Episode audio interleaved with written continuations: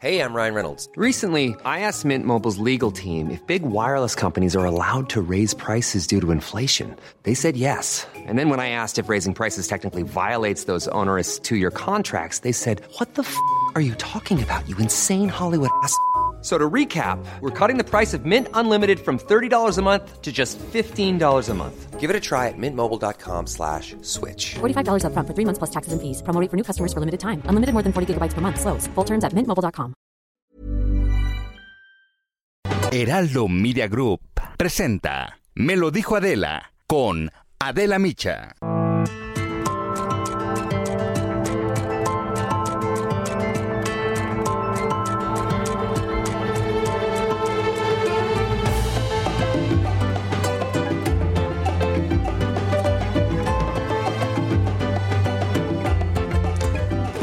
Pese a las advertencias que hizo la Organización Mundial de la Salud y distintos expertos en epidemiología en México, este país atraviesa una tercera ola de coronavirus desde hace varias semanas. La reapertura de negocios, el regreso a clases presenciales, los confusos y optimistas mensajes que envían las autoridades han hecho que de nuevo los contagios en nuestro país alcancen niveles de verdad alarmantes, al nivel de la primera ola de la pandemia. La semana pasada hubo un aumento de 19% en los contagios. Y es que la variante Delta de coronavirus es especialmente contagiosa y se ha propagado con gran velocidad. En esta tercera ola de COVID-19, los jóvenes que todavía no han sido vacunados, pues han sido los más afectados. Estados costeros y receptores de turismo como Baja California Sur y la península de Yucatán, donde el turismo alcanzó en días pasados los niveles de febrero del 2020, han sido los más golpeados por esta nueva ola, sin contar, por supuesto, el Valle de México, que continúa como la zona con mayor número de casos. Esto fue lo que dijo al respecto Eduardo Clark, director general de Gobierno Digital en la Ciudad de México apenas el viernes. Pero lo que estamos proyectando es, dada la cobertura de vacunación, nuestro escenario más, más drástico llegaría a cerca de las 3.500 camas ocupadas en el Valle de México. Y bueno, pese al riesgo enorme que esto supone, la jefa de gobierno de la ciudad, Claudia Sheinbaum, declaró el viernes que literalmente ya no pueden suspender actividades. Esto es parte de lo que dijo. Escuchemos. Siguen todas las actividades. Nuestro objetivo eh, es eh, eh, activar sin arriesgar. ¿sí? Ya es muy difícil cerrar actividades económicas. no consideramos que esto sea viable. Pero bueno, no todos los estados están en esta misma sintonía. ¿eh? El jueves pasado, el gobernador de Nuevo León, Jaime Rodríguez, manifestó su preocupación por este aumento de contagios y de hospitalizaciones en su estado y señaló que tuvieron que dar marcha atrás a esta reapertura económica. Así lo dijo el Bronco. Hoy la decisión que ha tomado el sistema de salud es reducir aforos, reducir horarios necesarios Espero que la próxima semana no tengamos que hacer otra reducción. Depende de ustedes, ciudadanos. Y por su parte, Héctor Astudillo, gobernador de Guerrero, y su secretario de Salud, Carlos de la Peña, impusieron nuevas medidas ante este aumento de contagios. Se trató de una decisión particularmente difícil, puesto que se tomó a solo unos días de que comiencen las vacaciones de verano, cuando las actividades económicas del Estado subirían de manera considerable. Pero este fue el llamado de atención que hicieron en Guerrero. En todo el país hay un repunte y eso vale la pena subrayarlo. Ahora donde se presenta un riesgo es con los grupos de menor edad. O sea, los jóvenes ya están siendo eh, contagiados tenemos 94 hospitalizados, 16 intubados. En la siguiente, que es la más representativa de la tendencia que ha tenido la hospitalización, se observa pues este discreto incremento que ya ha referido el señor gobernador.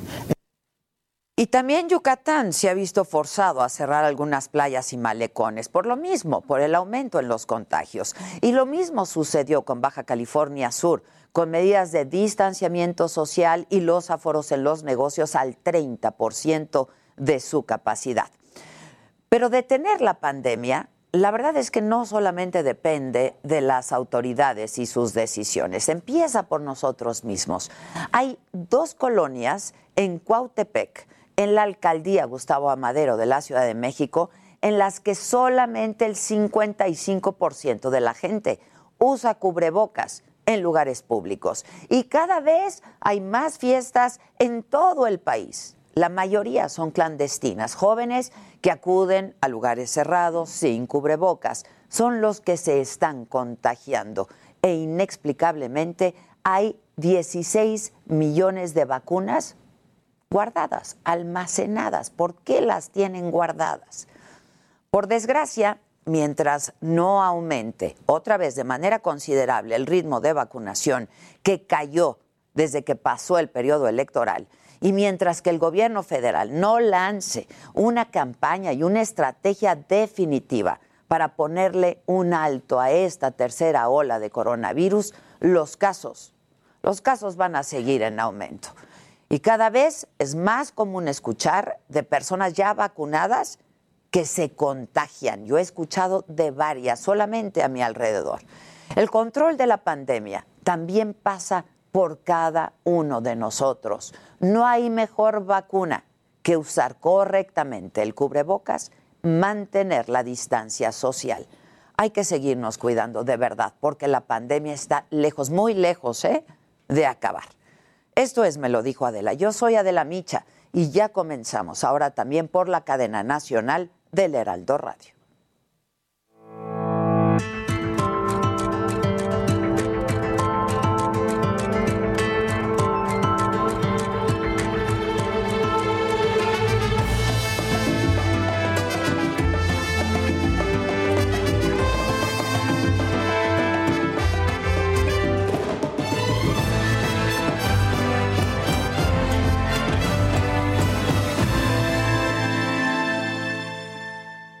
Hola, ¿qué tal? Muy buenos días. Los saludamos ahora a todos aquellos eh, quienes ahora nos siguen a través de la cadena nacional de radio este lunes 12 de julio.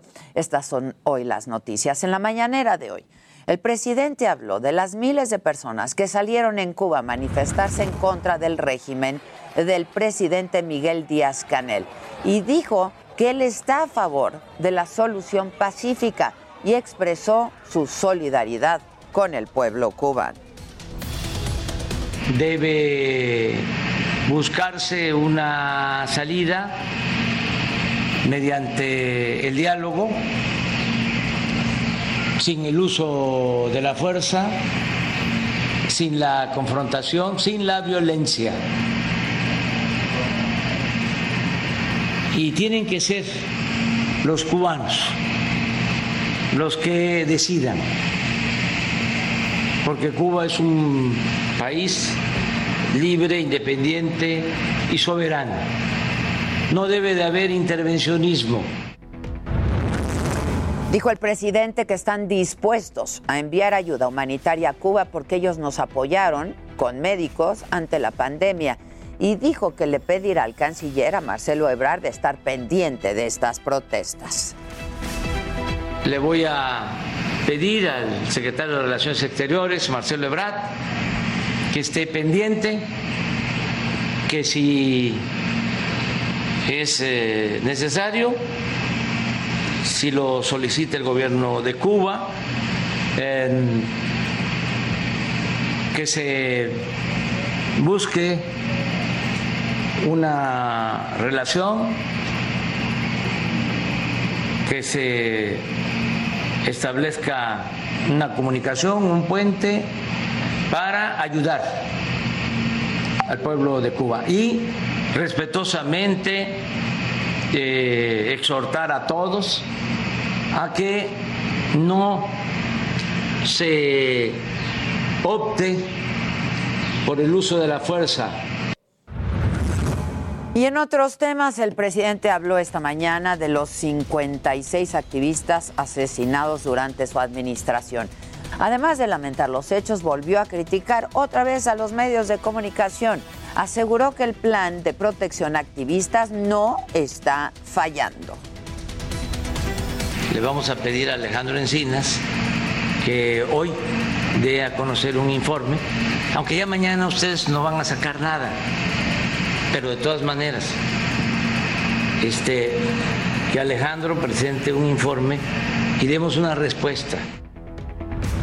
Y el presidente aprovechó la mañanera para otra vez criticar a periodistas y a medios de comunicación que publicaron información negativa de Morena durante las pasadas elecciones e incluso volvió a exhibirlos en la pantalla. Los calificó como antidemocráticos.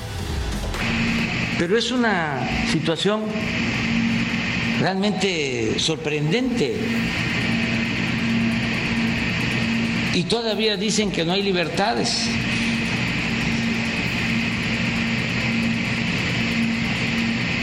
Nunca había habido tantas libertades como ahora. No se atacaba tanto al presidente como ahora. El presidente habló del caso del ex secretario de Economía de Ildefonso Guajardo y descartó que su vinculación a proceso se trate de una persecución política. No perseguimos a nadie este, por razones políticas. No es muy fuerte la venganza. Si hay algún asunto judicial, eh, pues tiene que ver con la fiscalía y es cosa de aclararlo. El que nada debe, nada teme. Quien por cierto, quien por cierto, perdón, Ildefonso Guajardo estará con nosotros, pues aquí en el estudio de Me lo dijo Adela en unos minutos más, está por llegar diez y media, estaremos conversando con él. El presidente sostiene que terminando su mandato en el 2024 se va de la vida política y volvió a hablar de su sustituto o sustituta en la presidencia para seguir con su proyecto nacional. Hay muchos, mujeres y hombres, para el relevo. Hay este, muchos, todos, los que están en el gabinete, este, gobernadores, todos tienen posibilidad, dirigentes parlamentarios, todos, todos, todos, todos tienen posibilidad. Ahora sí que ya no hay tapados. Yo soy el destapador y mi corcholata favorita va a ser la del pueblo. Vamos justo hasta Villahermosa con mi compañero Paco Nieto. ¿Cómo estás, Paco? Adelante. ¿Qué tal Adela? Muy buenos días, te saludo desde Villahermosa, Tabasco, donde el presidente Andrés Manuel López Obrador en unos minutos más estará haciendo una revisión de los apoyos que se están dando a las personas que perdieron pues su casa en las pasadas inundaciones en esta región de Tabasco, pero antes en la mañana el presidente pues dio a conocer que ya no hay tapados, que él es el destapador y que el pueblo de México es la corcholata preferida que eh, decidirá quién será el próximo presidente de la República República en el contexto de que por qué se va a vivir a Palenque y no se queda aquí en Tabasco. El presidente explicó que tiene pues eh, una quinta que fue heredada por sus padres y ahí pues él ya sembró varios eh, tipos de árboles y ahí también pues llegan varias eh, pájaros que pues le gusta al presidente escuchar cuando despierta y en, esa, en ese contexto explicó que está terminando un libro en donde ya desde el punto de vista del presidente se están sentando las bases de la transformación y en esa lógica pues también está contento porque ya no hay, porque ya hay, hay relevo en la presidencia que puede ser, dijo el presidente, pues eh, empleados federales como secretarios de Estado, eh, gobernadores, incluso también ya ahora habló sobre líderes de las cámaras en el Congreso y bueno, el presidente pues dijo que ya con él se acaba la tradición del tapado. Pues esto es parte de lo que se ha vivido en esta gira por Tabasco Adela. Muchas gracias Paco, buenos días. Así recibieron a la jefa de gobierno de la Ciudad de México, a Claudia Sheinbaum, a su llegada a la inauguración de la línea 1 del cablebús que va a correr de Indios Verdes a la zona de Cuautepec en la alcaldía Gustavo Amadero. Este nuevo sistema de transporte tiene seis estaciones y va a operar de las 5 de la mañana a las 11 de la noche con un precio de 7 pesos. Y va a ser gratuito para adultos mayores, para personas con alguna discapacidad y para menores de 5 años. Escuchemos a Claudia Sheinbaum, jefa de gobierno. Por cierto, aprovecho para comentarles que ya estamos avanzando, ya pronto vamos a inaugurar en Iztapalapa el trolebús elevado de Iztapalapa y también el cablebús de Iztapalapa que se inaugura también ya nada más pase la consulta que viene, esta consulta popular. Y la recibieron al grito de presidenta, presidenta. Sobre la consulta popular, el consejero presidente del Instituto Nacional Electoral, Lorenzo Córdoba, dio a conocer ya los avances en los preparativos, se entregaron ya nombramientos y se capacitó ya al 80% de los funcionarios de casilla. Adelantó además que el 15 de julio va a iniciar la campaña de difusión. Es Lorenzo Córdoba. Se está preparando la campaña de difusión de la consulta popular que por mandato constitucional le corresponde realizar exclusivamente al INE ante quienes mienten afirmando que el INE no quiere la consulta, es muy importante aclarar que si la campaña de difusión iniciará hasta este jueves 15 de julio, no antes, esto se debe a una decisión que adoptaron las mayorías en la Cámara de Diputados y el Senado de la República los ministros de Finanzas del Grupo de los 20 respaldaron el acuerdo histórico para grabar a empresas multinacionales en países donde venden productos y servicios con un impuesto mínimo global del 15%. Con este gravamen, México recaudaría unos 1.500 millones de dólares, pero también hablaron de otros temas. Vamos a escuchar a Arturo Herrera, nuestro secretario de Hacienda. Un tema extraordinariamente importante y que va a marcar la agenda internacional en los próximos años son los temas relacionados al cambio climático y la necesidad de actuar ya si queremos proteger a nuestro planeta. Se discutieron una gran variedad de elementos, incluyendo el financiamiento para la lucha al cambio climático, pero también elementos que van a ser parte de una discusión difícil, pero muy necesaria que tendremos que tener hacia adelante, como es el precio y los impuestos al, al carbón. Y en otros temas, el Instituto Mexicano del Seguro Social recuperó los servicios ordinarios en consultas de medicina familiar, de especialidad y cirugías que estaban pendientes justo por la pandemia de COVID-19. Y en este proceso se hicieron ya 763 trasplantes, más de 18 millones, casi 19 millones de consultas de medicina familiar y más de 3 millones, casi 3 millones 600 mil consultas de especialidad. Se realizaron más de 268 mil cirugías. Y déjenme les adelanto de que hay que estar pendientes el día de hoy a las 10 y media de la mañana desde Villahermosa. El presidente va a presentar los avances del plan de apoyo por las afectaciones que causaron las inundaciones que hubo el año pasado allá en Tabasco. Hoy tendrá audiencia Luis Cárdenas Palomino, quien fuera brazo derecho de Genaro García Luna, está acusado de torturar a integrantes de la banda Los Zodíaco. A las 11 de la mañana, Lía Limón, alcaldesa electa de Álvaro Obregón, se va a reunir con el alcalde interino, Alberto Esteva, para una mesa de transición. Al concluir, va a dar una conferencia de prensa de que hay que estar atentos en el mundo. A la una de la tarde, el presidente francés Emmanuel Macron dará a conocer nuevas medidas restrictivas ante el incremento de contagios de coronavirus en Francia.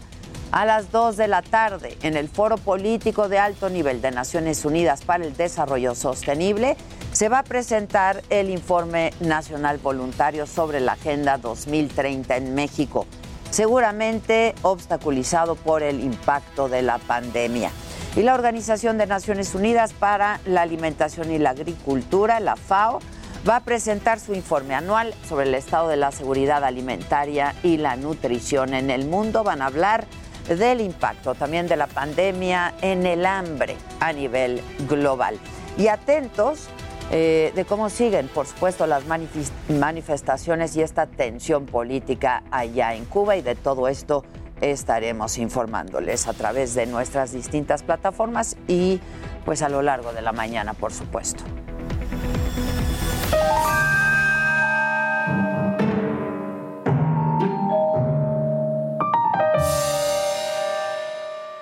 Lo macabrón. Musiquita macabrón. Lo macabrón. Hola radio, buen lunes. Hola, radio. Hola radio. Bueno, vámonos rápido con lo macabrón porque fíjate que se nos fueron con el borregazo el fin de semana. O sea, de pronto estaba Paul McCartney súper viral.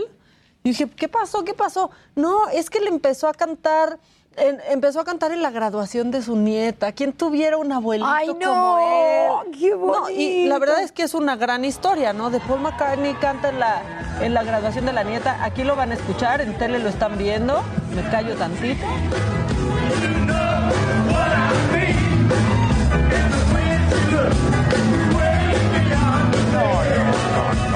Pero pues no, mi ciela, no era la graduación de la nieta. ¿Qué era? Se dejan, se- están chavos, o sea, se van con el borregazo y Ni era Paul público- McCartney. Sí es Paul McCartney, Pero- pero no es su nieta la que aparece ahí, es su esposa, Nancy Shevell, y esto sucedió en el Reino Unido en un evento de la compañía para la que Nancy Trabaja. trabaja. Ah. Y entonces estaba ahí el esposo y se echó el palomazo. O sea, más padre eso Bueno, que el pues abuelo. como sea, ¿eh? Como sea, Como qué bárbaro, Pero es una ustedes joya. Es que es más bonita la historia de la nieta. Es padrísima. Es ¿no? O sea, padrísima. imagínate que tu abuelo sea Paul McCartney, cante en tu grabación. Claro. Está increíble. Pero no se vayan con la finta. O sea, ustedes como público, ya también los medios bien chamaqueados, contando, o sea, relataban toda la historia falsa. Sí, sí, Es la pero está preciosa. Es la esposa y fue en su compañía. Y ni acaba de pasar. Ah, ya tiene Ya rato. tiene. O sea, sí, nos, sí, qué bonito, sí estamos conmovidos, pero pasó en el 2019, es la esposa y es un evento. Ok, ya. Ya. Le quitaste el chiste a todo. Ya sé, pero ¿Por qué quieres quitarle la magia? porque estamos comprometidos con, Con la, verdad. Tú muy bien, Sí, no- mamáquita. o sea, si su papá, su tía les dice, mira lo que pasó con la nieta, No. les dice, no es cierto, me lo dijo Adela, ya me dijeron la que mera así neta. no fue. Así Pues no sí, fue, y fue en el no fue. 2019.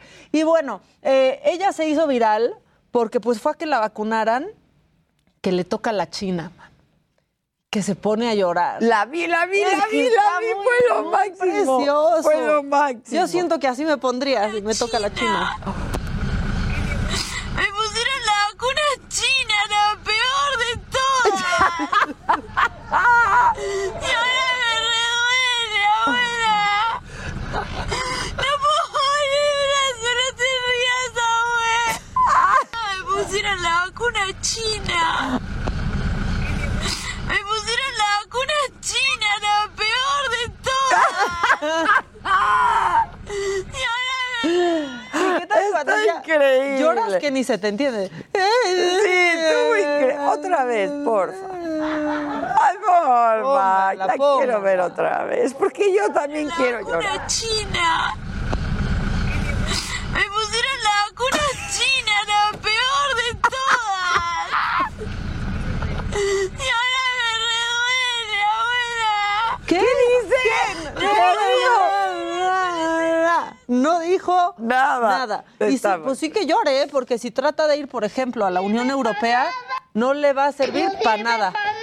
No sirve para nada. Ahora bien, si puede entrar a la Unión Europea, porque ahí viene otra vez un cierre, yo creo. Yo creo que sí. Hoy se publican, ¿no? Todos los Los lunes, se publican los cierres. Pero este, aparte Macron hoy va a anunciar Sí. nuevas medidas. ¿no? Es Está bien correcto. Y la verdad es que no están dejando entrar a mexicanos, ¿eh? Sí, nuestro pasaporte ya es de los menos poderosos. De los ahorita, menos ¿eh? poderosos. O sea, pero ni con certificado. O si traes la lana para hacer una cuarentena de 10 días en un Bueno, hotel. tienes 30 segundos. Bueno, este hombre grabó su asalto porque estaba haciendo un en vivo en TikTok en la Ciudad de México y pues se quedó grabando mientras, por suerte, el ratero maldito le dejó sacar a su hijo. Pero escuchen, ahí está justo pues el momento en el que el ladrón se sube al coche con todo y casco, no, no vaya a chocar. Este, y aquí está lo que dice mientras va manejando. Ahí va. Se está poniendo el cinturón porque seguridad ante todo, ¿no? Sí. Este, me voy a regresar por aquí mismo, ¿no? Sí. Porque ya iba yo. ¿Eh? Ese es el ratero hablando con su con pinche. Su cómplice. Este, este. Heraldo Radio.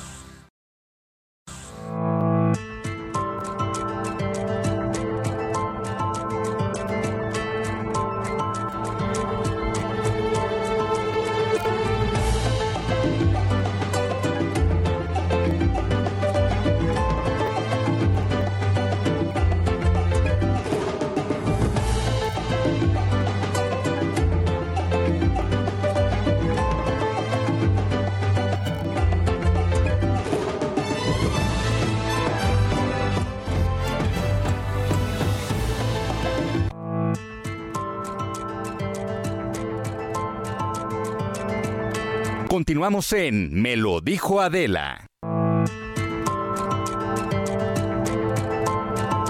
Las medidas cautelares, pedir que el juez impidiera mi toma Bueno, ya estamos al aire y quiero darle la bienvenida y agradecerte mucho, Ildefonso, que estés aquí con nosotros. Ildefonso Guajardo, diputado electo por el PRI, exsecretario de Economía durante la gestión de Enrique Peña Nieto. Yo he tenido oportunidad de conversar contigo muchas veces, sobre todo pues por el tratado, ¿no? El Tratado de Libre Comercio, este eh, desde, desde un principio, ¿hace cuántos años que estuviste?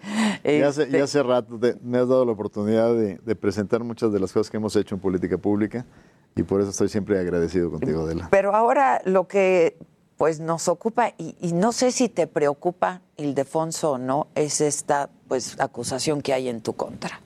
Mira, la verdad es que eh, es muy pertinente que me preguntes eso porque eh, las palabras que usó el señor presidente esta mañana son justamente las que puedo utilizar, ¿no?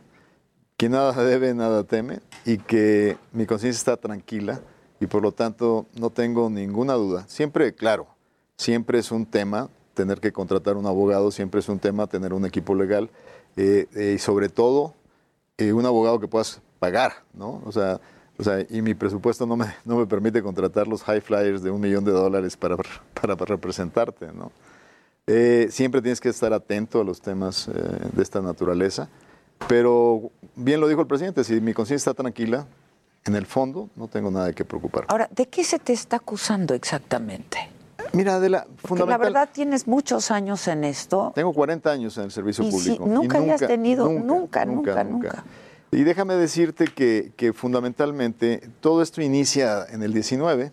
¿Recuerdas que por ahí en comentarios se decía que si, eh, que si el Consejo de Pemex, el Consejo Ciudadano y también público, tenía algún tipo de, de responsabilidad por la compra de agronitrogenados, recordarás? La verdad es que esa decisión la toma, la toma PMI, a nosotros se nos informa en el Consejo, pero con esa excusa, eh, la Secretaría de la Función Pública, encabezada por Irma Heréndida Sandoval, nos inicia a todos los miembros del Consejo un análisis de evaluación, de evolución patrimonial. La Secretaría de la Función Pública está en todo su derecho de hacerlo y nosotros tenemos obligación, como funcionarios públicos, de ser muy transparentes en nuestros reportes. A mí me comunicaron a final del 19, eh, pues los hallazgos de esa evaluación. Me revisaron cinco años, me revisaron en todos los registros públicos de propiedad de México, me revisaron en banca nacional y extranjera y, y fueron cinco observaciones. La primera que había recibido yo cheques, cuatro cheques por 708 mil pesos, ¿de quién eran y por qué? Pues sí, como el análisis empezó en el 13, no vieron que en mi declaración inicial puse mi hermano Julio Guajardo me debe 800 mil pesos. Y entonces yo fui saqué los cheques certificados y aquí está. La segunda, que había una transferencia de 400 mil pesos a mis cuentas en el 2014 también. ¿De quién y por qué? Bueno, en el años antes, en el 12, yo le había prestado a un gran amigo para terminar de pagar un departamento 400 mil pesos y me los pagó siendo secretario de Estado. Y también documenté el proceso. Una segunda observación, que porque en el, en el 2014 había depositado 50 mil pesos en efectivo en mi cuenta de banco, 60 mil en efectivo en mi tarjeta de crédito. Le dije, pues aquí dije, vendí un vehículo ocho años antiguo, en un tianguis se lo vendió un colaborador a mi nombre. Esa lana pues, se, se depositó en mis cuentas. Y lo mismo pasó en el 2015 con otro vehículo. Y finalmente la quinta observación fue un cuadro. un cuadro que yo reporté en el 2015, pero que realmente lo había comprado en el 2010. E- Era un cuadro de un pintor oaxaqueño Holguín, que eh, era una oportunidad porque necesitaba dinero el pintor y por 20 mil dólares me hizo un cuadro que valía 49 mil dólares. Pero no lo recibí porque es un cuadro muy grande y no tenía dónde ponerlo. Ya siendo secretario de Estado, eh, pude recibir el cuadro y me acordé que no lo había reportado. O sea, por un exceso de pulcritud lo reporto, porque tengo mis obras registradas. Eh, y, y en un momento determinado me dicen, sí, pero ¿de dónde lo pagaste? Le digo, es que no lo pagué en el 2015. Cometí el error de no poner en observaciones que fue pagado en el 2010. Finalmente, eh, yo di toda mi documentación, pero por pluritos de que si la firma certificada no era la correcta, etcétera, eh, la función pública no, lo, no me admite mis pruebas, las archiva, y sorpresivamente en octubre del 20 lo manda a la fiscalía. La fiscalía no recibe, tengo que admitirlo con muy buena disposición, y trabajamos con ellos y con ¿El la gente fiscal que... te recibió? No, la, la- la- no, el, el caso lo llevaba la señora Mijangos, la, la subprocuradora para cuestiones de corrupción. Y, y con muy buena colaboración, este, la fiscalía nos acepta cuatro de las cinco observaciones. Solo teníamos Las que no había aceptado la función. la función pública. Y también hay que decir que la función pública en los años 16, 17 y 18 palomeó que no había incongruencias. Este, y entonces lo que lo- solo quedaba pendiente el cuadro. Y lo que íbamos a hacer es traer de testigo a la galerista este, para que corroborara los hechos. Y de repente empezamos a sentir que se, se nos cerró la puerta. Y a partir de junio ya no nos dieron acceso al expediente. Entonces yo le pedí a, mi abogado que por favor... Del 2020. Del 2021. Ah, ya ahorita, ya ahorita. sí. Entonces, entonces de repente nos damos cuenta y exigimos una audiencia. Y para cuando nos dan la fecha de la audiencia, que fue el 5 de julio, nos damos cuenta que sin agua va habían judicializado el proceso, pero que habían ampliado por sus propia cuenta, que tiene el derecho de hacer la fiscalía, el análisis a otros años que ya que no había observado la función pública. Entonces de repente nos encontramos con nuevas observaciones, la más importante de ellas, una, una transferencia de la cuenta de mi hermano a mi cuenta, en una cuenta que yo tengo en, el- en Washington, porque trabajé para el Fondo Monetario Internacional y hay un fondo mutual del cual soy miembro desde el 88. Y ahí recibí 300 mil dólares que me manda mi hermano para compensarme por declinar los derechos sucesorios de la casa que nos heredó mi mamá. Ok. O sea, Él pero se queda con la casa, te paga tu parte. él, él le dona la casa a mi hermana. Ok. eh, porque quería que mi hermana soltera se quedara con la casa y me, y me compensa mi parte. Entonces, pero el tema es que eso me entero el 5 de julio y ellos ya me tenían citado con el juez el 8. ¿Tú sabes lo que toma pedirle un banco en Estados claro. Unidos para que te mande la comprobación de lo que te están acusando? Pues, infinito, ¿no? Entonces, mi punto es, ¿por qué el cambio? ¿Por qué si me habían dado oportunidad de corregir, de, de- de sustanciar observaciones, ¿por qué en estas nuevas observaciones no me dieron esa oportunidad? Y me judicializaron el, el caso sin agua va y dándome tres días para reunir mi información. Entonces, el punto es ese. Ahora, ¿Y tú qué lectura le has dado a eso? Mira, eh, cuando de repente eh, eres, cuando tú estás en la audiencia con el juez y de repente el representante de la fiscalía, entre las medidas cautelares que pide, pide que firmes una vez al mes, lo cual perfecto, lo voy a hacer. Que si para salir del país solo puede salir con autorización de un juez, perfecto. Pero una tercera que pidió es que el juez eh, eh, me separara de mi cargo público eh, y expresamente lo dijo para que yo no tomara protesta como diputado. Pues, obviamente eso es, inviable, ¿no? Porque estás hablando de dos poderes distintos. Obviamente el juez declinó y negó esa, solicitud. El haber pedido eso, pues me huele a que, pues a que no quieren que tome protesta como diputado. Entonces, mi primera reacción, lo confieso, fue, pues, a ver, estuve en la contienda por la gobernatura de Nuevo León en las primarias. Tomé posición contraria a Morena en la elección de Nuevo León. Voy a ser un diputado de oposición. Pues si camina como pato, grasnea como pato y aletea como pato, pues, pues a veces es pato, ¿no? Huele a pato y es pato. Entonces, pero, pero mira, eh, los comentarios que hizo el señor presidente hoy en la mañana, en la mañanera, eh, me dan tranquilidad. ¿Por qué? Porque, porque las, las frases que él decidió utilizar son correctas.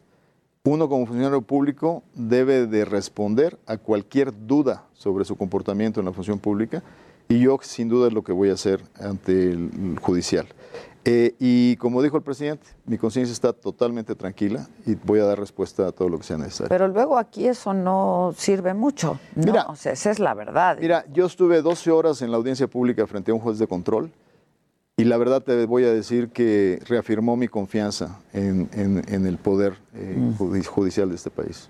En el poder Ahora, judicial. cuando me dices mi primera reacción fue decir que eres un perseguido político, que era una persecución Eh, lo, política. que dije, lo que dije en mi comunicado es huele a. Huele a persecución Huele a política. persecución. Porque, porque no me gustó esa tercera petición que hizo la fiscalía, ¿no? Porque finalmente, a ver, si uno va a estar sujeto a un juicio y si hay elementos para una demostración de culpabilidad, pues, lo estamos viendo. O sea, la Cámara de Diputados toma decisiones eh, sobre juicios de, de esta, de este tipo y si realmente eh, hubiera un elemento de fondo, pues, el como yo he dicho, esto no se trata de ser o no diputado, de tener o no fuero, se trata del daño que le hacen a un prestigio personal construido en 40 años de servicio público. Bueno, ahora también lo dijo el presidente, refiriéndose a la prensa, dijo lo que no mancha tizna, ¿no? Exacto, Este, exacto. Y eso, eso también es válido en mi caso. ¿Por qué? Porque te dedicas a ser una gente honesta a través de tu vida y con este tipo de cosas que todavía no me queda claro por qué. Como alguien comentó, ya ves que pues, ahora estoy leyendo todo lo que sale en los medios, por ahí alguien vi un comentario en la mañana diciendo, este, a ver, este, eh, es el primer funcionario del gabinete del presidente Peña que lo llevan eh, con un tema eh, de enriquecimiento ilícito, o sea, el primero. Y como que no te hueles, este, o sea, que, que, que sea yo el primero de la lista, ¿no? pu- pudiera haber muchos antes. Así como lo ven, tiene su temperamento y su, y su carácter. Pero son acusaciones fuertes, te vinculan a proceso, ¿no? Sin duda, pues, sin duda. Pero, pero fíjate, el, el problema es, el, el juez, el juez no tiene opción más que hacer, hacer la vinculación. ¿Por qué? Porque como la fiscalía no me da tiempo de, de avisarme de esta nueva observación, que está perfectamente eh, jus- eh, explicada en mis declaraciones patrimoniales, pues el juez al no tener pruebas eh, legalmente sustentadas, pues no puede simplemente decir, no, pues aquí, pues, él claramente lo que hace es abrirlo. Pero eso a mí me da tranquilidad porque si tuviera yo cualquier duda sobre la verticalidad e imparcialidad eh, de la Procuraduría contra Corrupción, este, pues prefiero que lo lleve el judicial pues para poder tener una, una posición imparcial ¿no? de parte de quien va a definir finalmente el, el resultado de esto. Ahora, la Fiscalía ha dicho, y yo tengo aquí en, en mis notas, que el 8 de marzo te dieron la oportunidad de que presentaras pruebas. De, sobre las Pero cinco, sobre estas las cinco. cinco, las cuales también es cierto que ellos me aceptaron cuatro y solo queda pendiente la del cuadro. El problema es que después le agregaron cosas que no me dieron oportunidad de sustentar. ¿Qué cosas? Lo de, Lo de la- lo de la transferencia. Ok, la de tu hermano. Exacto, Ah, pero, pero déjame decirte que, que, después de toda la investigación que hicieron, si tú dijeras, no, es que le encontraron una cuenta que no reportó en su declaración, es que le encontraron esto que no... No, o sea, todo lo que sustenta la Fiscalía está utilizando mi propia declaración patrimonial. Por ejemplo, dice, 2015, tu cuenta en Washington aumentó en 300 mil dólares. Sí. Y, y si ves en observaciones, te digo por qué aumentó en 300 mil dólares. No quiere decir que el recurso sea de procedencia ilícita. Es una transferencia entre mi hermano y yo para la O compensación sea, de, se sabe de, de- de quién dónde a quién fue la transferencia, ¿no? Exactamente. Ahora, ¿qué sigue en este caso y cómo, qué, Bueno, qué el juez- estrategia el juez- legal? El juez nos dio cuatro meses para poder, para poder traer todos estos elementos de prueba. La Fiscalía también tendrá ese tiempo para sustentar sus eh, acusaciones. Y bueno, en ese momento estaremos eh, definiendo eh, cuál es el, el- el resultado final de este, de este proceso. ¿Qué sigue para mí? Pues eh, or- coordinar a, mis- a a la gente que, que me está ayudando en este proceso de defensa, pedir todos los documentos legalmente traducidos, por tratarse de algunos de documentos en inglés. En inglés. Y poder sustentar eh, pues nuestra defensa en ese sentido. Entonces, eh, serán utilizados estos cuatro meses en eso. Y como dices, preocupado no estás, estás enojado, este, Mira, decías mi primera reacción. o sea, te, te voy a decir que lo primero, obviamente, ves venir esto, no te lo esperas, y lo que haces es pues, una gran duda de por qué, ¿no? O sea, o sea, a ver, si, si yo venía dándole respuesta a la fiscalía de las cosas, ¿por qué no me dieron la oportunidad de seguir en ese nivel de, de- de- de- de cu- cumplimiento, aportarles las pruebas necesarias. Obviamente, la prime- el primer elemento que dices, a ver, ¿de qué se trata esto? ¿no? La duda y una vez que pasas el proceso, vas con el juez, eh, eh, sigues el... Al día siguiente, una de las cosas más interesantes fue una demostración de apoyo muy fuerte de mucha gente con la que he trabajado toda la vida. Y públicamente. Y, y pública, y pública. Entonces, al mismo tiempo te das cuenta que, pues que todavía somos una sociedad que, que entiende, ¿no? Que, que un funcionario público que ha sido transparente, dónde vives, cómo vives, eh, a ver, tú lo sabes, o sea, dicen que el, el dinero, el amor y lo tonto no se pueden ocultar, ¿no? Sobre todo lo tonto. entonces, entonces en ese sentido, este, eh, muy, muy este, agradecido con la vida porque eh, estos 40 años no han sido en balde, se han sembrado eh, amistades y gente que uno se la ha ganado por quien uno es, ¿no? Y en ese sentido, muy agradecido, o sea, muy agradecido y, y la verdad es que ahí está. Eh, en redes ha sido impresionante el apoyo que he sentido este, y por lo tanto esto me da mucho entusiasmo para, para seguir adelante, sobre todo con mi responsabilidad Y es que pública. siempre se ha hablado y se nos hemos expresado de ti, este, pues como un funcionario de primera desde hace muchos años. Nunca habías estado en un escándalo de ningún tipo. Claro. Pero bueno, siempre hay una primera Siempre vez. hay una primera vez. Pero como les digo, bueno, pues, este tigre no traía rayas de esas, pues ahora va a traer, ¿no? y eso, y esto nos fortalece muchísimo, ¿no? Oye, y dime algo, este, a tu partido le fue muy mal en estas elecciones, le ha ido muy mal. Este, hay muchos que están pidiendo la renuncia, ¿no? Del presidente nacional, el dirigente nacional de Alejandro Moreno. Este, ¿cuándo va a ser la próxima asamblea? ¿Y tú qué piensas al respecto? Mira, primero decir, como tú sabes, yo participé en esta elección pasada desde la trinchera de Nuevo León. Y yo intenté ser candidato de, mi de, de la alianza. Eh, la alianza no se pudo en Nuevo León. eh, y finalmente yo sabía que al no haber alianza, el candidato mejor posicionado dentro del PRI era sin duda Adrián de la Garza, que era el alcalde de Monterrey. Y a diferencia de otros compañeros míos, yo, pues yo no estoy hecho para andar eh, renunciando al barco y cambiando de partido y chapulineando, ¿no? Yo me comprometí en esta campaña, estuve muy cerca de nuestro candidato. Inclusive hay gente que dice pues, que algunas de las participaciones que tuve pudieron haber molestado, ¿no? En términos de, contienda política. ¿A quién? Pues, pues, obviamente a un partido, a Morena, sin duda. ¿Por qué? Pues porque, porque nos defendimos contra la intromisión en la, en la campaña, porque denunciamos cosas. Y después, este, bueno, finalmente la elección. Y, y lo primero que te quiero decir es, en, en Nuevo León se perdió la o sea, perdimos la posibilidad de ganar la gobernatura. Pero de un diputado federal que habíamos ganado en el 18, ganamos seis. De dos locales que habíamos ganado en el 18, ganamos 12. Entonces, en- con un ejemplo desde Nuevo León, no, no- al PRI no le fue mal, le fue, le fue bien en cuanto a su representatividad territorial. Yo creo que es bien importante que los eh, or- organismos políticos y las alianzas les quede claro que no debemos de entrar en juegos de divisionismo y de confrontación. Yo creo que todos necesitamos eh, repensar que, que tenemos un país que, que sacar adelante y que hay intereses eh, nacionales más importantes que los intereses partidistas. Pero, pero ¿le ves futuro al PRI? Yo creo que el futuro del PRI, eh, sin duda, puede ser un buen futuro, siempre y cuando estemos conscientes que formar parte de una alianza opositora es importante. Formar parte de una alianza opositora que ponga en primer término los intereses del país. Pero para las elecciones, pero en el legislativo, ¿no? Este... En el legislativo esa alianza debe preservar. Ahora, hay La- quien- la- las alianzas no pueden ser solo electorales. Exacto. Porque si son electorales eh, es, es- es demasiado mercantilista el asunto. Tienen que ser alianzas en favor de legislar por la gente. Ahora, hay quien dice que pues el dirigente nacional del, del PRI, Alejandro Moreno, pues ha venido pactando con Morena, ¿no? Este, Pues, pues, pues si, si eso fuera cierto, yo no estaría en donde estoy. bueno, pero tú eres de los priistas que piensan que Alejandro Moreno debe renunciar.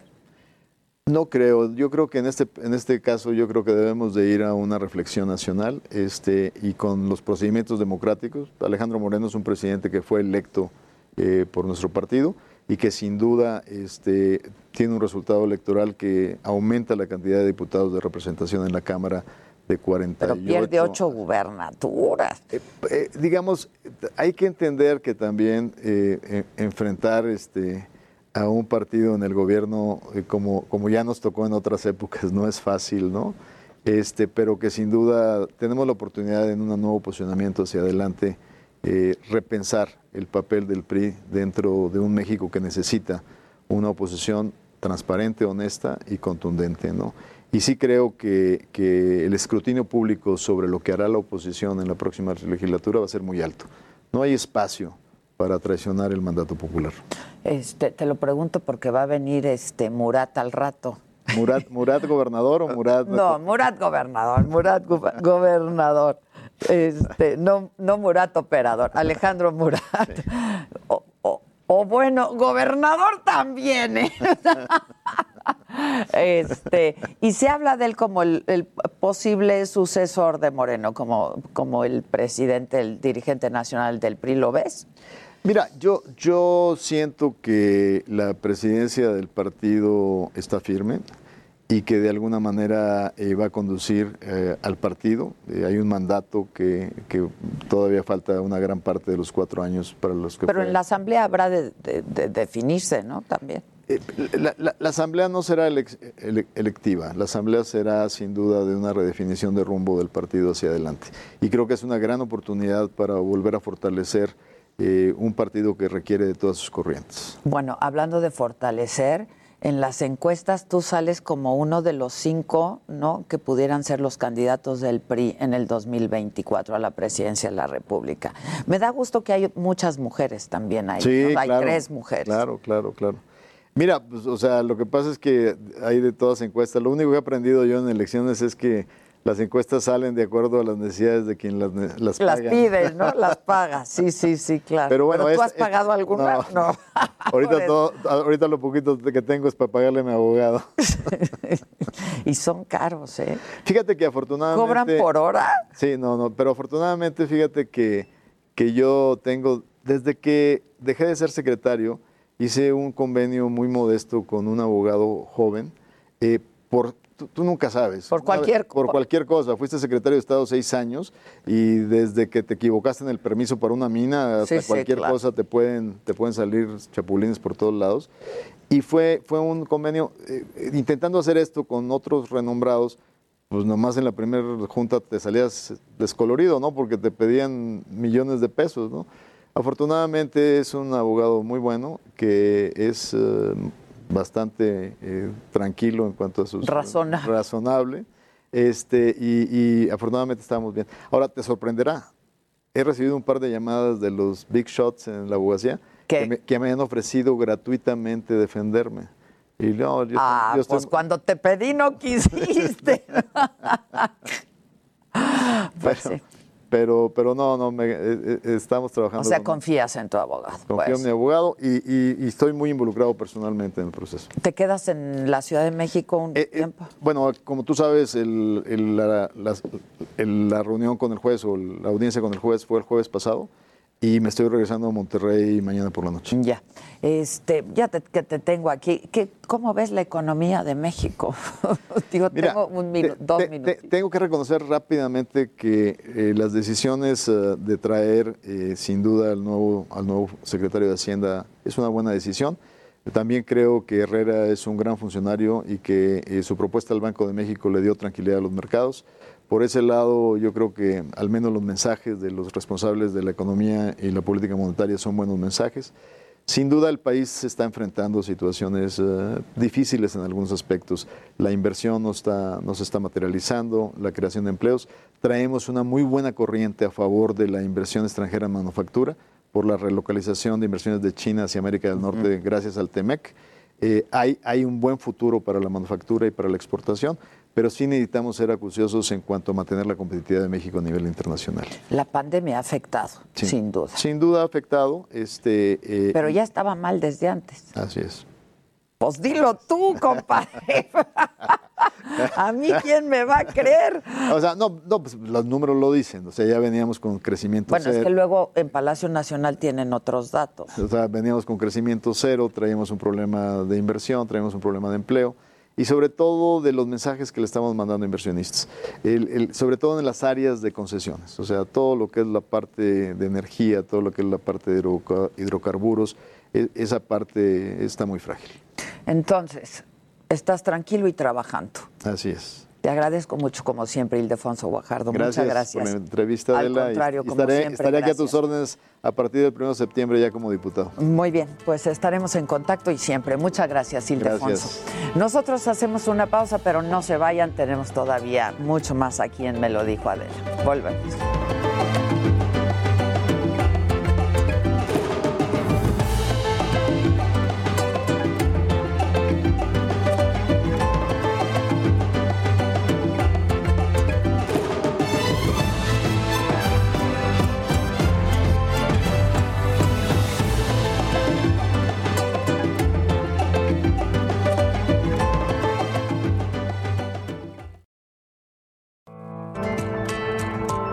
Continuamos en Me lo dijo Adela. Ya no te creo nada. Cariño. Eso sí. Bueno, pues como lo habíamos adelantado, ya está aquí Alejandro Murat, gobernador del estado de Oaxaca, que hasta tuviste, ¿no? Te cruzaste aquí con Ildefonso. Sí, buen amigo, la verdad que ¿no? sí, pues eh, hizo grandes este, pues acciones a favor de México con el Tratado de Libre Comercio, el TECMEC. Primero, y el primero y el segundo, ¿no? Sí, sí, la sí. verdad que un experto en temas eh, comerciales, así que siempre muy respetado y muy La verdad que sí, o sea, yo le decía 40 años de trayectoria, ¿no? Este, donde nunca se había escuchado nada, ni un escándalo, nada, eh, y ahora vinculado a proceso, pues sí. Pues sí. Apoyando a los pristas. Siempre. Yo soy priista y mira, la mejor manera de apoyar al PRI, Adela, es haciendo bien tu tarea, como bien lo dices. Y ese ha sido uno de mis enfoques principales desde que llegué al gobierno. Eh, trabajar para dar resultados. Déjame darte eh, cuatro datos muy importantes hoy para tu auditor. ¿Cuál crees que es el estado que más crece del país hoy? Oaxaca. Oaxaca nunca había superado el lugar 30. Hoy estamos creciendo al 4.5%. Gobernabilidad. El presidente de la República, Andrés Manuel López Obrador, entró a Palacio de Gobierno. ¿Sabes cuántos presidentes de la era moderna de México han entrado, ya no digas a Palacio de Gobierno, al centro histórico de Oaxaca? Cero.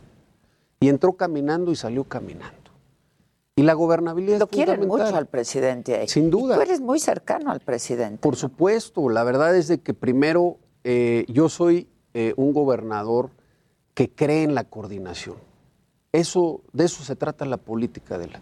Hacer política es coordinarte, es eh, generar coincidencias para darle resultados a la gente. Ya está este crecimiento, seguridad, un tema relevante hoy para el país. Oaxaca es el estado número nueve en seguridad. Yo, tú has ido a Oaxaca, invito, porque también hoy estar aquí contigo, de eso se trata, invitar a todos mis paisanos y paisanas de México y de todo el mundo a que visiten Oaxaca. En Oaxaca puedes caminar en las calles de la ciudad a cualquier hora. ¿En qué capital de México pasa eso hoy todavía? Bueno, en Oaxaca sí pasa, puedes disfrutarlo. Y eso pues es un esfuerzo coordinado, por supuesto, con la federación y con los municipios. Entonces, en todos los rubros y pobreza. Somos el estado que más redujo la pobreza, de acuerdo a Coneval, que, que, pues, del los, país. de los municipios más pobres del país. Sí, están, en Oaxaca. y en Guerrero, ¿no? Sí. Entonces, ahí están cuatro datos que no los inventa el gobernador, sino que son cifras referentes del INEGI, de Coneval. Y sí, qué bueno que nos podamos este, poner de acuerdo. La unidad es la única ruta para México, este, Adela. Yo no comparto esa posición de división que hay hoy en el país de algunos gobernadores y este, pues, en la parte de la presidencia de la República. Al revés, yo creo que podemos tener diferencias, eso es válido, pero lo que no se vale es no trabajar por la gente. Y trabajar por la gente significa coordinarse. Ya están los resultados, obras. Tú sabes, teníamos dos carreteras que llevaban 10 años abandonadas. Bueno, ¿qué crees? Hoy se están construyendo y no solo eso, se van a terminar. Yo espero que tú y yo nos podamos ir a echar con muchos eh, de tu auditorio. Vuelve a la lo vida. está diciendo ¿eh? públicamente, ¿eh? Lo está diciendo públicamente, porque en privado lo hemos dicho muchas veces. Claro. Nomás no pasa. Es que estamos esperando que se termine la carretera Puerto Escondido, Ah. Oaxaca, Puerto Escondido. ¿Cuándo se termina? En el primer semestre del año que entra. Ok, ok. ¿Eh? O sea, este año ya no fuimos a Oaxaca. No, Pero- también, porque está de moda la guelaguetza y de eso tenemos que platicar. A ver, sí, porque eso te quiero preguntar. ¿Cómo está el asunto? Eh, hablabas del PRI, de la coordinación. ¿Cómo viste la alianza opositora? A ver, me parece eh, bueno, eh, se lograron los objetivos que se plantearon. Eh, hoy hay una propuesta seria que permite que haya pues más contrapesos y eso siempre va a ser bueno en la democracia. En la democracia es bueno que haya contrapesos para que podamos dialogar y a partir de ese diálogo generar las respuestas juntos, que es lo que te estoy planteando. Habrá que ver si yendo hacia adelante se mantiene, porque no siempre para los partidos esa es la mejor ruta. Hay partidos, y ahí está el ejemplo del PRD, que se fueron en alianza, alianza, alianza, y hoy ya desaparecieron.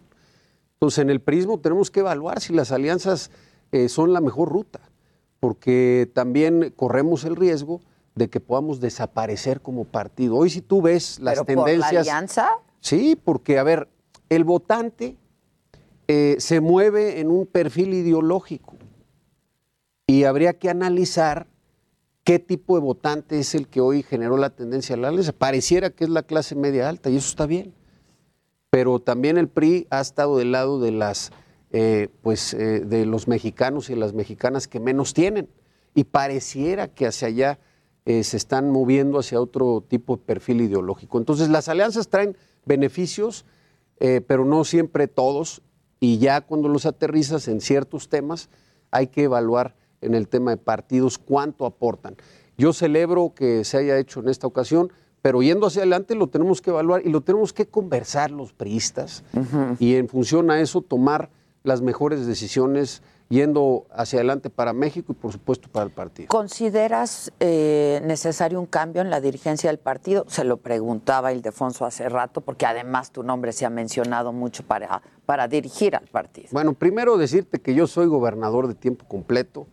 Estoy muy agradecido. El año que entra hay elecciones, Sí, ¿no? sí, cambio de gobernador. Claro, y hay que terminar todas las obras. Traemos obras padrísimas, un centro cultural con tres este, arquitectos connotados, eh, Kalash, Vi- Tatiana Bilbao. ¿Qué está haciendo. Kalach?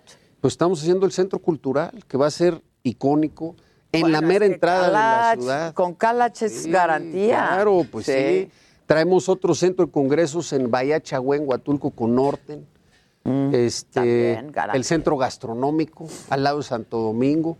Entonces traigo una serie de obras muy bonitas para acompañar todo este desarrollo y estas carreteras y las quiero terminar. Pero de la dirigencia nacional. A ver, yo seguiré siendo gobernador y por supuesto que Alejandro Moreno tiene mi respaldo absoluto. Es un hombre que ha tomado las decisiones y ganó. En la democracia se gana y se pierde. Sí, pero perdieron ocho gubernaturas. No, pero a ver, se ganó en población. Mira, una vez, tú puedes hablar de ganar territorio, pero las elecciones no se ganan con territorios, se ganan con votos. Y hoy, fíjate, quedamos 22 millones y cacho este, Morena contra 22 millones y cacho, o 21 millones y cacho la alianza. Es decir, hay un milloncito por ahí, más lo que Movimiento Ciudadano se comió, que son otros 3 millones. Entonces, se ganó en población, se ganó en población y es lo que tenemos que ver. No siempre las gobernaturas, es decir, los territorios, hacen que la gente vote. Lo que hace que la gente vote es los argumentos y tener la capacidad de transmitirlos para que elijan qué es lo que quieren. Por eso yo te decía, en Oaxaca hoy tenemos argumentos. Oye, este, ¿ves ya algunos perfiles como tus posibles sucesores como gobernador del estado? Mira, yo no veo a nadie. Yo lo que veo es que tengo que dar resultados. Ya el resto lo decide el pueblo. El que tenga empaque, bueno, pues vamos a ver quién lo tiene, quién tiene el talante, la o él. O sea, no, te vas a meter. No, no me he metido. Lo que he hecho hasta hoy es gobernar y dar resultados. Y yo creo que esa es la tendencia que hay en México. La gente tiene que elegir. Mira, en el caso de Oaxaca, tienen que elegir si quieren volver a tener gobiernos que dejen, pues, eh, obras abandonadas más de 10 años, deudas. Yo he pagado más de 15 mil millones de pesos de deuda que recibí. De 30 mil millones ya la redujimos a 15 mil millones. Si quieren corrupción, si quieren frivolidad, que eso es lo que recibimos. Fíjate, la Auditoría Superior de la Federación en este último tramo acaba de reconocer a Oaxaca de más de 2 mil millones de ejercicio, solamente nos señalaron 500 mil pesos. Cuando yo arranqué mi gobierno había señalamientos por más de 2.500 millones de pesos. Entonces hemos enfrentado la corrupción. Y eso es lo que la gente tiene que evaluar. Si quiere esa estabilidad, tú te acuerdas, bueno, tú has sido claramente protagonista desde los medios. Desde el 2010 en Oaxaca eh, vivimos pues todos estos problemas de ingobernabilidad, una guerra civil. Hoy, ¿por qué Oaxaca está de moda? Sí, muy difícil era ir a la Ciudad de México. Bueno, hoy ir a Oaxaca eh, se puede hacer sin broncas. Estamos de moda. Bueno, no está fue ahora Kane West a- con las Kardashian a Puerto Escondido. Entonces, Sí, pues eso no pasaba siempre. Está ¿no? increíble. Este, bueno, yo adoro las playas, la verdad, y las playas de Oaxaca. El mezcal. El mezcal, ¿trajiste? Oye, ¿O es muy temprano? No, bueno, pero te lo vamos a dejar. Les digo que cuando llegas a Hollywood algo está pasando. Y te acuerdas aquí en la película de Once Upon a Time, Leonardo DiCaprio y Brad Pitt echándose qué? Un, buen mezcal. Ah, no, claro. Oye, a ver, la Guelaguetza, ¿cómo está el asunto de la pandemia? ¿Está controlado? Ya hablamos de una tercera ola y tú esperas recibir turismo. Este, la Guelaguetza, ¿cuándo es? Mira, los dos últimos lunes de este mes. De este de ya. este mes ya. Entonces, eh, yo lo que te diría es que este año, primero decirle a la gente que Oaxaca está abierto, que los queremos recibir, las queremos recibir, que se vengan a disfrutar de nuestra mística, de nuestra cultura, de nuestra gastronomía, de nuestros textiles, de nuestra historia. Y lo mejor que tenemos, oaxaqueñas y oaxaqueños que estamos con los brazos abiertos. Pero estamos viviendo tiempos inéditos. En Tokio acaban de cerrar los, las Olimpiadas pues, a- Para a la público, población, sí, ¿no? sí, no va a haber público. Entonces hay que tomar decisiones inteligentes. Y si nos ha ido muy bien a los oaxaqueños y a las oaxaqueñas, quiero decirte que ya recuperamos todos los vuelos antes de la pandemia. Todos. Estamos solamente 10% abajo del 2019, que fue el mejor año de la historia de Oaxaca, donde superamos un millón de visitantes. ¿Eso qué significa? Que la reactivación económica va y la turística, sin duda. Pero queremos evitar cierto tipo de situaciones que nos puedan comprometer. ¿Cómo va a ser? Entonces vamos a hacer una guelaguetza digital. Eh, quiero invitar a todas y a todos a que se metan, por supuesto, a los medios como es este momento la radio, la televisión, pero que también vayan a las plataformas digitales, a todas, por supuesto, TikTok, Instagram, Facebook, Twitter, porque vamos a hacer dinámicas. Queremos que conozcan nuestros bailes, pero a través de nuestros bailes que conozcan nuestras tradiciones, nuestra cultura. Entonces los vamos a llevar a la raíz de nuestros pueblos para que conozcan, por ejemplo, el baile de la piña, que es eh, pues uno de los que más este, atraen a muchos eh, de los turistas eh, allá en Tuxtepec y por supuesto en toda la cuenca, porque en toda la cuenca se baila, este, nuestros sones, ¿no? Allá en la costa, ¿no? A echar ahí. Pero los este, trajes, pero- Una arenga muy buena, ya sabes de Eh, la- esas arengas, nuestros, nuestros ve- claro, los vestidos. Son una belleza. Entonces lo que queremos. Cada región tiene. su- yo tengo mis favoritos. O sea, ¿no? ¿Cuáles son, Adela? ¿Eh? El baile mixteco, Pero, eh, la canción mixteco, mixteca, sí, ¿no? Entonces, claro. a ver, eh, todos tienen una magia, todos, no hay uno mejor que otro. Toda, Oaxaca es mágico.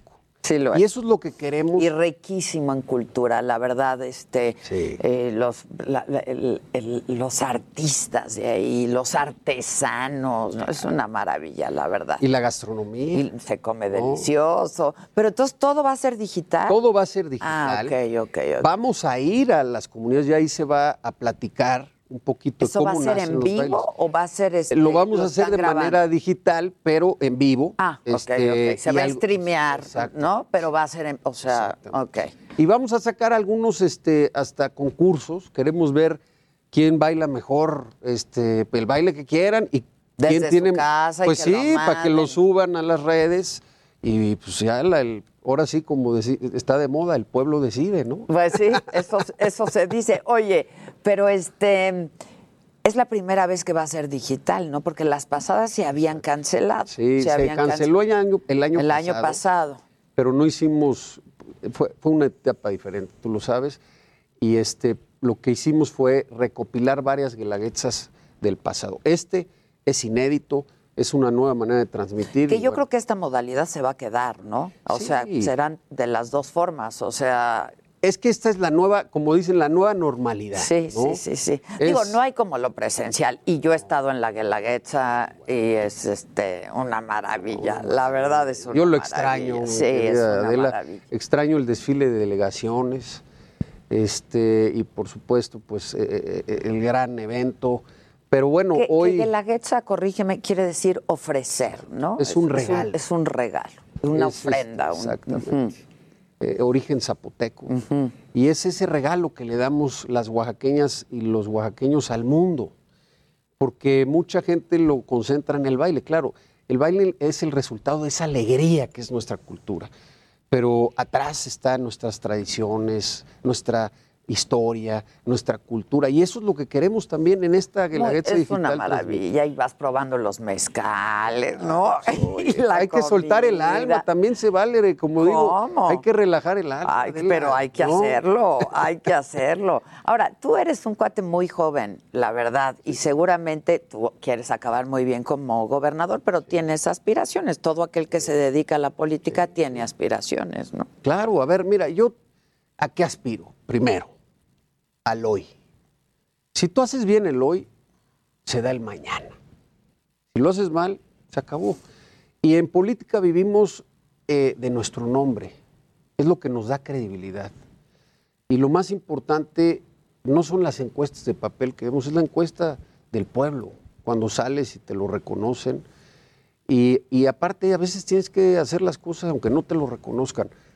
Yo me siento contento por darte estas cifras. Estoy en mi quinto año de gobierno, Adela. Estoy en donde quería estar.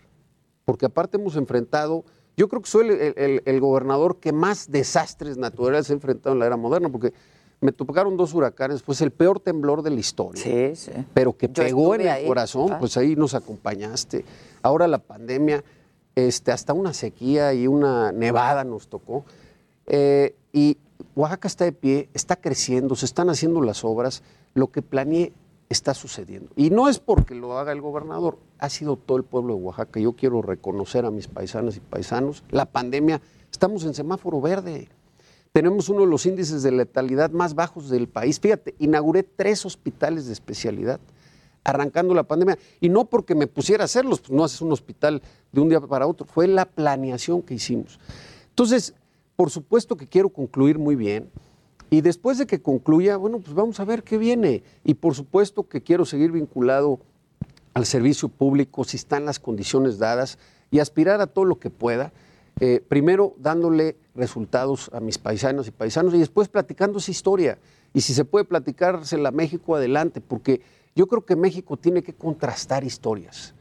Y creo que soy de los pocos gobernadores que va a poner en la mesa resultados reales. En el estado que se decía eh, con más dificultades y más pobrezas del país, hoy somos el que más crece. Somos el que más redujo la pobreza. Hoy, en un país en donde algunos piensan que no hay la gobernabilidad que se quiere, yo creo que sí. En Oaxaca la Tu tenemos. cercanía con el presidente. Sin duda. A ver, yo quiero ser consistente y te lo quiero decir. Como gobernador estoy convencido que hay que ir por la unidad de México. No hay otra ruta. Hay una frase célebre, yo le digo a mis amigos, cuando tengas dudas, hay que ir a esas frases milenarias. Y hay una que dice, divide y vencerás. Entonces no nos dividamos, porque afuera está este, realmente los enemigos de México, la pobreza, la falta de oportunidades. La inseguridad. La inseguridad, la falta de salud. Si no nos podemos sentar a platicar, ¿cómo vamos a poder enfrentarlos, Adela?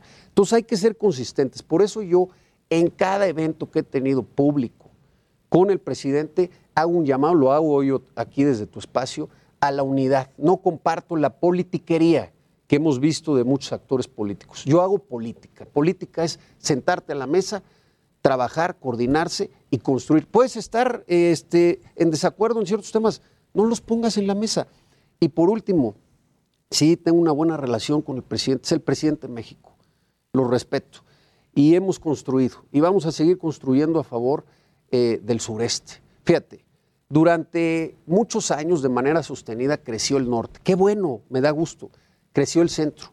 Podemos hablar de crecimientos entre el 4 pero y el el- 8%. El sur también. El sur decreció de manera sostenida hasta 8%. Entonces, si queremos que todo el país crezca, no podemos crecer en el norte y en el centro si en el sur no vamos en el mismo son, en el mismo ritmo. Y eso es lo que está Pero ¿estás de acuerdo hoy. con todo lo que se ha hecho en la administración del presidente, en lo que va de esta administración? Yo estoy eh, totalmente de acuerdo con lo que se ha hecho en Oaxaca. Y yo soy gobernador de Oaxaca. Y ahí están los resultados. Oye, finalmente, ya estamos en verano, este, la gente puede sentirse tranquila de ir a las playas, lo digo por la pandemia. Las playas más seguras, y este, te, par- te paso la información, hoy eh, tenemos el menor número de contagios del país en las playas de Oaxaca, por supuesto Huatulco, Puerto Escondido, Mazún, San Agustinillo, Chacua, Chacaguas, Chacagua. Cipolite, Cicatela. Bueno, hasta Juquila hay que ir a ver a la Virgen, hay que irle a dar gracias de que estamos acá y que podemos disfrutar.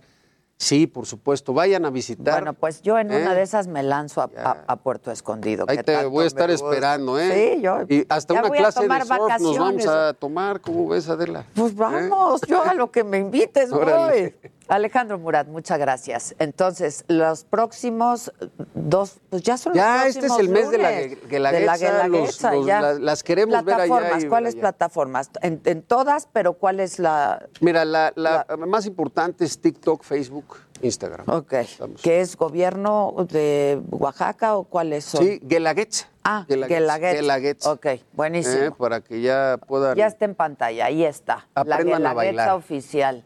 Es bien bonita, de verdad, quien no lo haya vivido, véanlo por lo pronto y en una de esas muy próximamente podremos estar por ahí, ya que se reactive, ¿no? Ah, con Ojalá todo. que ya el próximo año. Gracias, Alejandro Murat. A sacar el músculo. A sacar el Eh, músculo. Muchas gracias, ¿eh? Gracias, a ti y a todo. Pues ya viene el resto de la banda para aquí.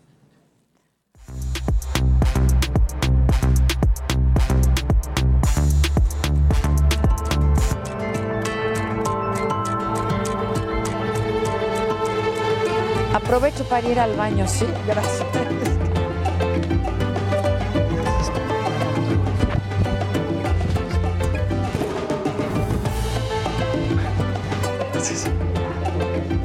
Que sigan diciendo que que sigan diciendo que, ah, ya estamos de regreso. Ay, Aquí se andan cosas. secreteando.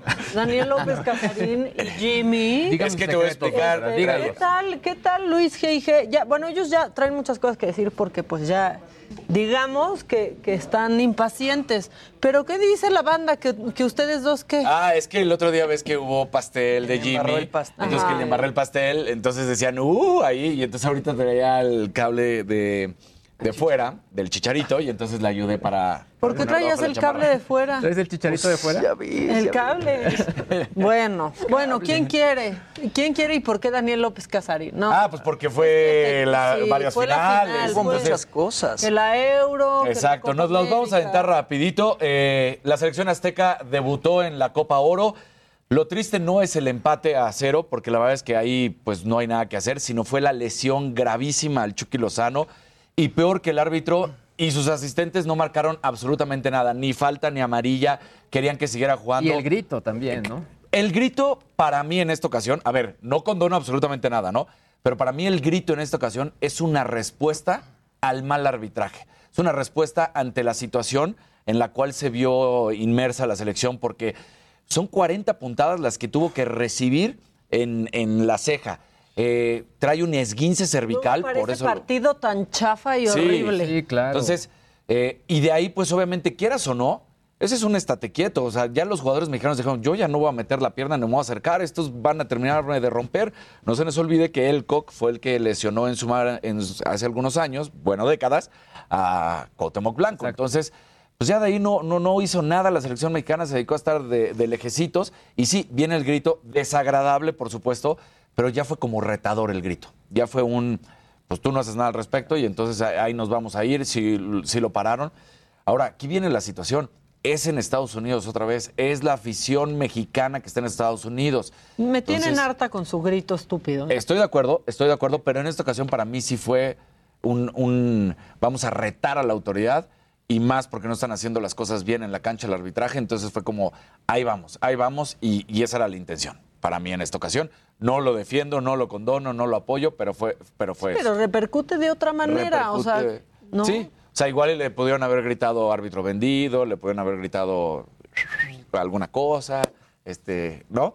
Eh, pues ahí está. En la Copa América fue campeón Argentina, el fútbol y los aficionados al fútbol felices porque Lionel Messi levanta su primer título con la selección mayor. En Europa, pues fue campeón Italia en los penales y todo porque Inglaterra fue mezquino. Esa es la realidad. Inglaterra le quiso jugar al catenacho a los italianos y no le, no le funcionó. Se ponen bien puercos luego los Se ingleses, pusieron bien puercos, se echaron atrás, no jugaron a nada e Italia hizo su partido y dijo poco a poquito, poco a poquito, hasta que marca el gol del empate, se van hasta los penales y este hombre, eh, Donnarumma, portero de la selección italiana, 22 años y casi 2 metros de altura, fue fundamental, atajó dos penales, además de que Sterling falló uno y lo embarró en el poste. Entonces, pues hasta el momento, fútbol azul, ¿eh? El campeón Cruz Azul, campeón Italia, campeón la albiceleste, entonces... Qué pues, bonita observación, Wow, Casares. poeta, poeta.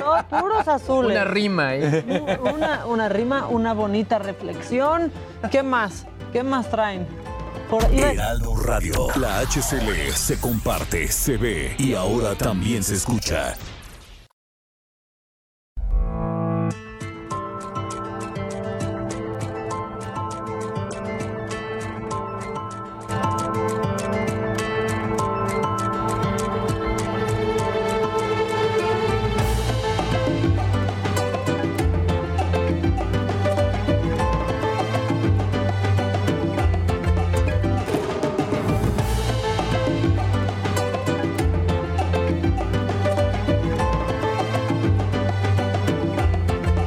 Continuamos en Me lo dijo Adela.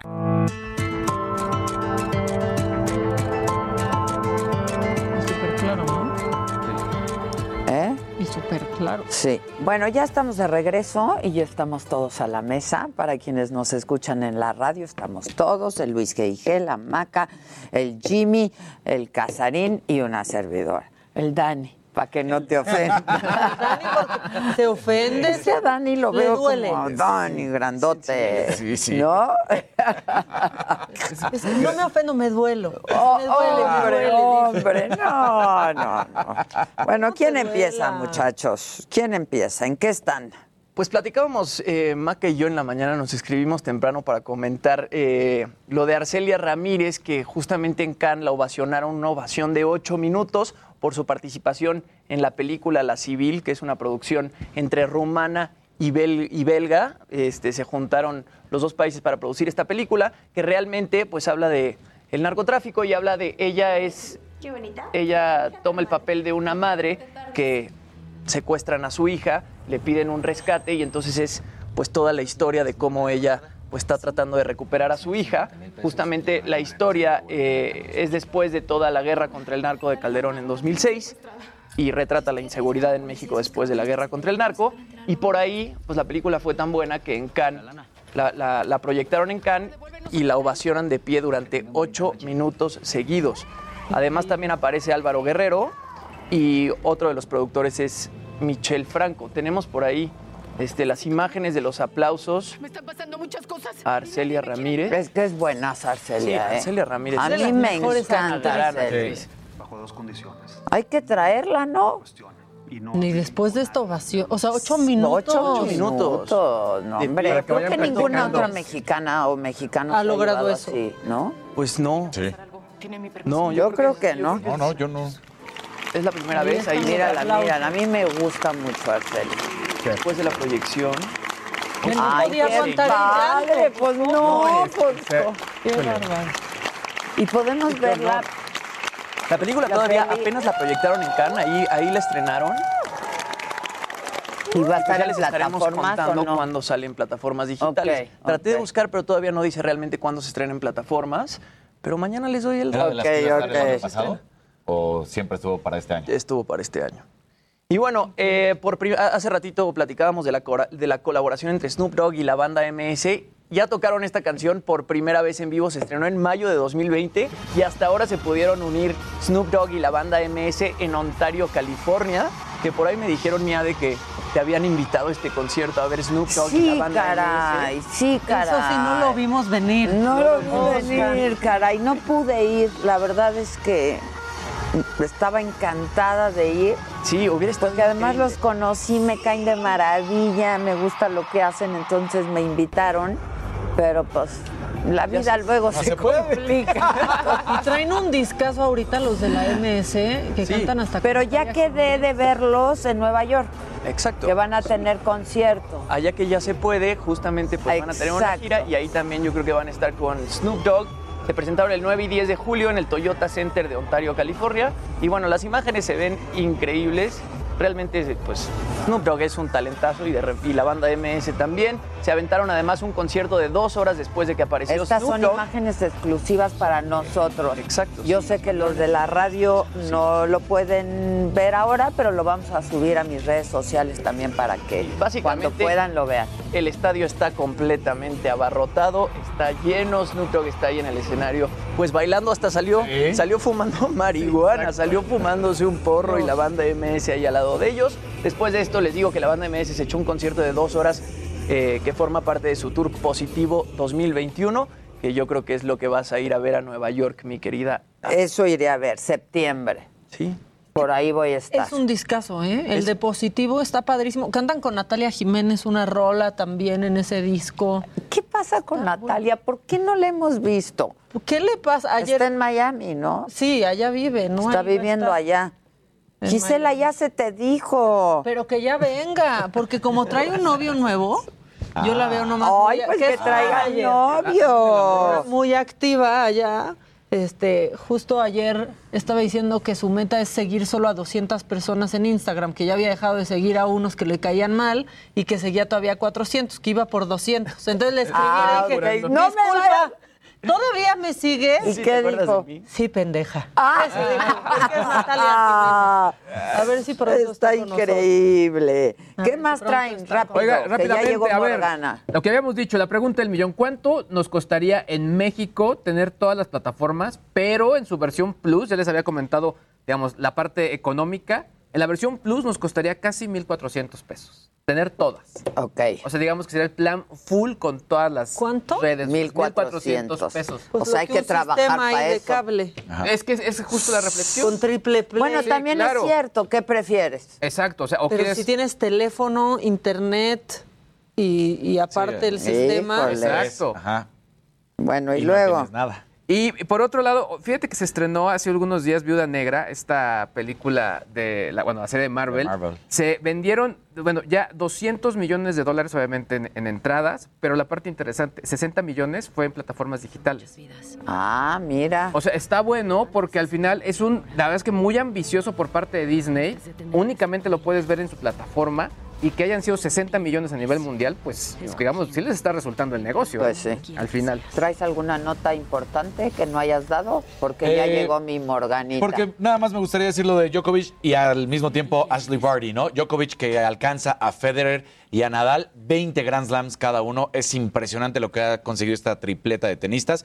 Y en la rama femenil, Ashley Barty, de 25 años, se convierte apenas en la tercera australiana en conseguir el título. Entonces, bueno, pues ahí está. Pues ahí está. Y aquí está ¿Cómo Morgana. estás? ¿Cómo estás? Qué guapa es esta Qué guapa. ¿Y por qué estás tan morenaza? Pues así es el color, es mi color de San Miguel de Allende. No, sí, pero el amarillo además Sí, el amarillo resalta. lo moreno, ¿no? Qué guapa qué es esta mujer, Ah, qué bárbaro. Qué bar- Gracias. Ya, no, nada de ya. Eres muy guapa y cantas precioso. Gracias, Y me da Adela. mucho gusto Estoy verte de nuevo. Qué bonitos tus aretes. Gracias, de Jalisco. Ah, son de, De Jalisco, de esta artista Lucía Maya. Me los regaló. Son una, son una sirena de un lado de la ¿Viste qué lotería y una corona del otro lado. Sí, es una carta de la lotería. De la lotería y una rueda de la fortuna. ¿Y qué? yo por qué no conozco a Luciana? No, tienes que conocerla. Es? pintora, es una pintora de las mm, espectaculares Pero del diseña país. Joyería. También, también diseña. Ah, Gisela. Oye, pero tú eres de San Miguel. Yo nací en San Miguel de Allende. Ok. Sí. ¿Y, y estás viviendo allá? Estoy viviendo entre allá y acá. Ok. Voy, voy y vengo. Como porque- siempre, Sí, como sí, siempre. sí. Sí, me la paso mucho también en Ciudad Juárez, en Playa del Carmen. A lo mejor por eso es el Sí, color. pues claro. No, claro. no tuviéramos Sí. Estás negra, hija. No, no, ¿cuál? Y vienes regresando es de Prieta Ecuador. Power, ¿sabes? Prieta Power yo también, pero ve, ya perdí No, pues, todo. es que- Me urge ir. Bueno, pero tampoco están tan disparejas, ¿eh? No, Ah, así negra yo no estoy. mira. Me quiero, quiero, quiero. Pero tú te Vengo fuiste a San Miguel el vengo fin y estaba lloviendo, Me fui ¿no? a San Miguel el fin, lloviendo, pero está lleno. no, es está que- impresionantemente lleno San Miguel. Sí, se ha convertido en los destinos turísticos favoritos Es del país. precioso San Miguel. Sí, ¿qué les digo Y yo? las Yo nací compras es en San mágico. Miguel. Las compras en San Miguel, como los aretes. eso. Exacto. Y sombreros que nos Y gustan. los sombreros que nos gustan, todo, todo es bonito en come San Miguel. espectacular Sí, es lindo. Se come Sí, sí. delicioso. Muy rico, muy, rico. ¿Probaron los postres? Espero que sí. ¿Cuál es? Pues, ¿Cuáles? O Sí, sea, sí. en general Pero fue- sí. fue Maca, solo en Maca. general O sí, sea, pero ustedes no han ido. No, Últimamente no, no, pero sí, sí hemos ido. ¿Cómo no? Vayan, dense una vuelta. Ahí llegan a la casa todos.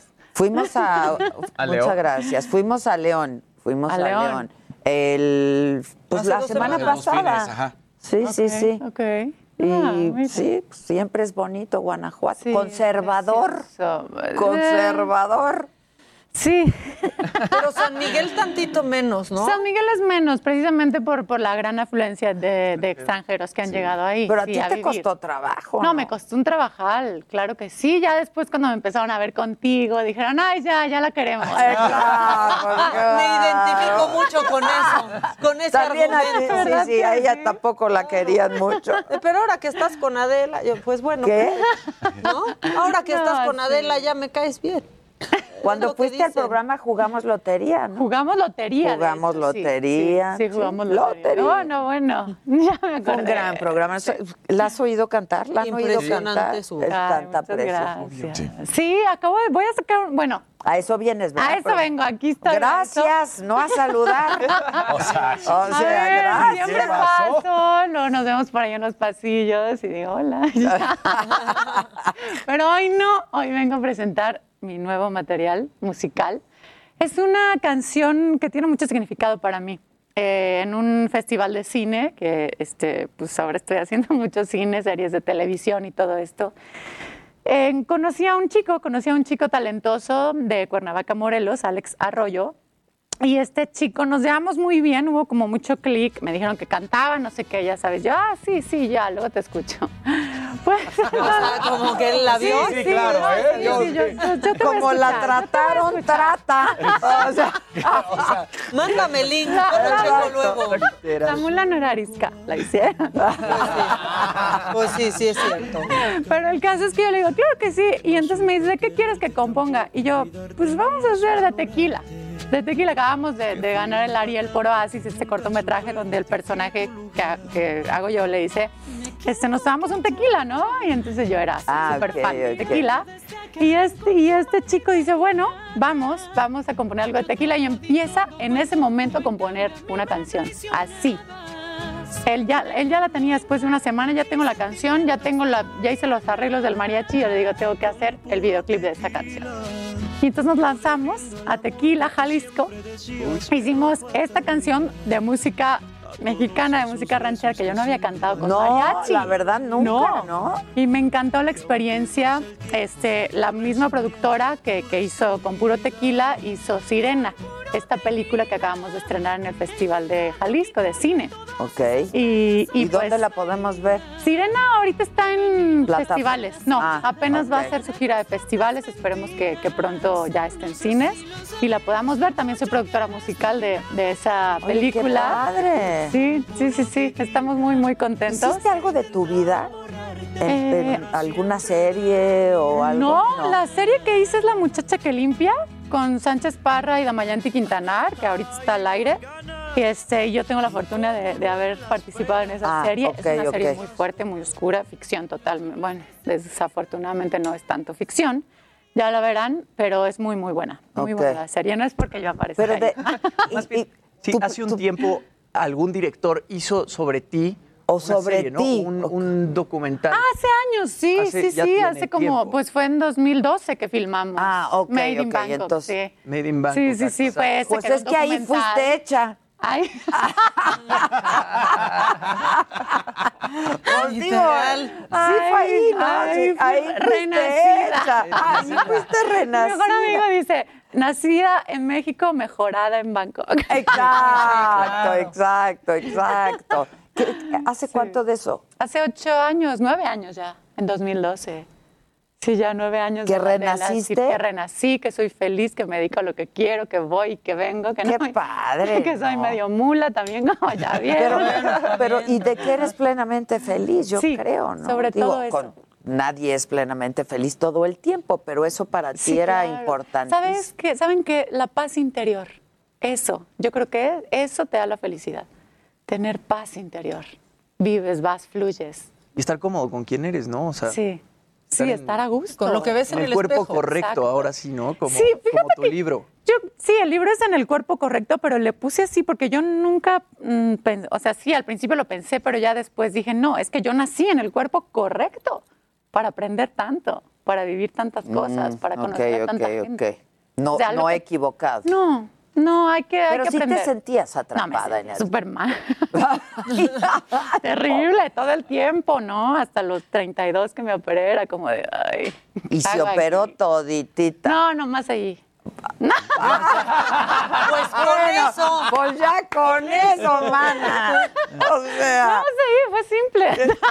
oye, no creo que sea tan simple, ¿no? Pues dos Digo, ya horas, me- dos ya horas me y media. ¿Dos Ah, no, horas dos horas y media? media. Wow. Bueno, en Tailandia. Es el mejor lugar el para hacerlo. lugar para hacerlo. Sí, en cuanto a estética y sensibilidad, es lo mejor. Ya no vamos a hablar lo más, a ver. Y, se, o sea, Y ¿qué sensibilidad, sí con dijo. sensibilidad? Sensibilidad. No, pero además creo que es más accesible económicamente también, ¿no? ¿O no? Eh, No tanto porque te cobran en dólares. Te cobran en dólares, sí. Sí, el, el costo es básicamente el mismo que se hace en los países de Sudamérica o en Estados Unidos o aquí en México también ya hay, creo. Oye, pero sigues tomando hormonas y todo eso o, ha cam- o Pues cambia. No, no, sí te cambia, Sí porque ya no necesitas tanto. Ok, Entonces sí es, más como significativo Ok. lo que, lo que se necesita. Pero te cuidas muchísimo. ¿Qué haces ejercicio? Pues hago un O poco sea, de las ejercicio. piernas, las No, no, no, piernas. El lunes ver esto. O sea, seguro. güey, sí, ya. Tú y yo debatiéndonos íbamos al gimnasio, no, y llega Morgana. ¿Qué haces, Morgana? Hago 20 minutos diarios de ejercicio. ¿Y ya? No, ya, maldita, maldita. creo. No, tengo, tengo, tengo un buen equipo que, que me dice cómo me vista para que me vea bien. No, Nel, no, no, no, no, no, no es el No, equipo. no ¿eh? es la No, ropa. No, no es la ropa, no es la ropa. No, tengo buena genética. Tengo buena genética. Sí. Mis papás, pues, mm, de hecho, es- tenemos metabolismo acelerado. Nos cuesta subir de peso. A mí me cuesta mantenerme así porque si no me voy, me voy. Tengo Puta, yo, 45 kilos. ¿cómo, ¿Cómo le hago para acelerar el metabolismo, caray? No, lo, lo bonito es aceptarte como eres, ¿no? Pero lo que sí- tienes y ya. Pero se puede mejorar. Ah, O sea, Es bonito, solo que es difícil. O sea, se puede mejorar. Se puede ¿no? mejorar, Se puede sí, mejorar. siempre, siempre. Oye, entonces este nuevo disco, este es un Es un nuevo sencillo. sencillo. Sí, sí, sí. Pero Sí, es un vas sencillo. para sacar un nuevo disco cuándo? Fíjate que curiosamente me ha estado llamando mucho la música de, con mariachi. Vernácula. Vernácula. Y mis amigas que escucharon el tema me dicen, es que te queda bien. O sea, baila ópera, canta música mexicana. Y a mí me gusta, la verdad es que me gusta mucho y en- obviamente en los países en el extranjero siempre aprecian muchísimo el mariachi. Aparte, una vez que cantas ópera, pues los demás géneros también te, te han de costar un poco menos trabajo, ¿no? Sí, sí, y como la ópera ya es lo más difícil. Bueno, a lo mejor el, el teatro musical es súper difícil porque además de colocar y todo esto, tienes que bailar y hacer mucho movimiento, tener una condición física súper fuerte. Pero sí, la ópera ya dominándola, yo creo que lo demás es mucho más fácil. Porque empezaste con ópera. Sí, fui cantante de ópera mucho tiempo. Tiene una voz. A ver, canta. A ver, ¿puedes hacer algo? Can- canto, ah, ¿puedes hacer algo? O sea, un poquito de ópera estaría increíble. Hace varias. ¿Operístico? Ay, Dios mío. Hasta. ¿Qué hora es? Lo que quieras. Sí, sí, algo. Mira, con que nos cantes. Ok, ok, ok. Ah, ¿Qué cantaré? A ver, ¿qué, qué canto, señor David? David. David. Eh, a ver, italiana, ópera italiana les parece. Ay, Sí, claro. Ay, Dios mío.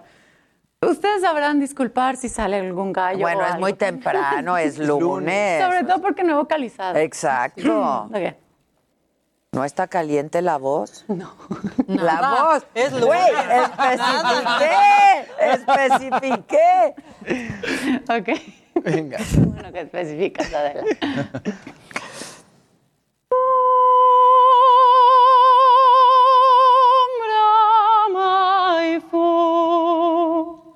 Di